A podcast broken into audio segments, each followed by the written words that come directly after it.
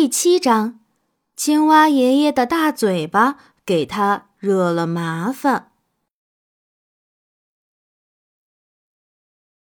青蛙爷爷有张大嘴巴，你是知道的，每个人都有嘴巴，但是青蛙爷爷的嘴巴非常大。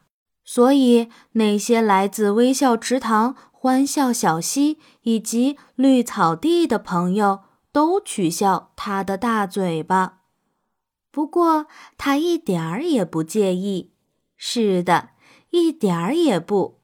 很久以前，青蛙爷爷就知道，大嘴巴是很方便的。它有助于自己抓住那些愚蠢的蚜虫。尤其是恰好遇到抱成一团的蚜虫，因此他以拥有这样的大嘴巴而骄傲，就如同他以自己圆鼓鼓的眼睛为傲一样。不过，有时候他的大嘴巴也会给他带来烦恼。大嘴常常如此，因为嘴巴大。就能塞很多东西，所以有时候大嘴巴会让他变得很贪婪。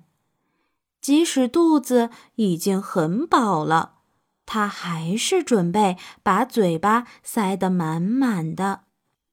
当然，他是绝对咽不下去的。因此，这些时候，青蛙爷爷看起来非常愚蠢和尴尬。每个人都认为他是个贪婪的家伙，他自己都这么大年纪了，自然更有自知之明。他也感觉很丢人，或许他是这样想的，不过他从来没这样说过。当有这样的机会时，他还是会做同样的事情。碰巧一天早上，青蛙爷爷刚吃过一顿丰盛的蚜虫早餐，他真的不需要再吃什么了。他偷偷跟着水獭小乔来到了大河边。小乔在钓鱼，他就在河边找了一个秘密的地方休息。青蛙爷爷看到水獭小乔手里的食物，双眼直冒光。尽管他肚子饱饱的，但他还是馋得流出了口水。所以，为了换换口味儿，他也喜欢上了钓鱼。早上好呀，青蛙爷爷，吃过早饭了吗？水獭小乔发现了青蛙爷爷。青蛙爷爷想说没吃呢，不过他还是说了实话：“吃过了。”他答道：“我已经吃过了，为什么这样问呢？”“嗯，没什么。我原想，如果您还没吃早饭，或许您会喜欢吃鱼。不过，既然您吃过了，也就不想吃鱼了吧。”水獭小乔一本正经地说道，他那双明亮的眼睛里却闪着狡黠的光芒。这时，他从水中捞出一些鱼，故意让青蛙爷爷看到鱼儿是多么肥美新鲜。呱！青蛙爷爷喊道：“那些鱼看起来真是美味。”在这个时候，你能想到我这个可怜的老家伙，真是太好了。我我呃，如果你愿意分我点儿的话，我还是能少吃一点儿的。水獭小乔知道青蛙爷爷很贪婪，他看了看青蛙爷爷那黄白相间的马甲。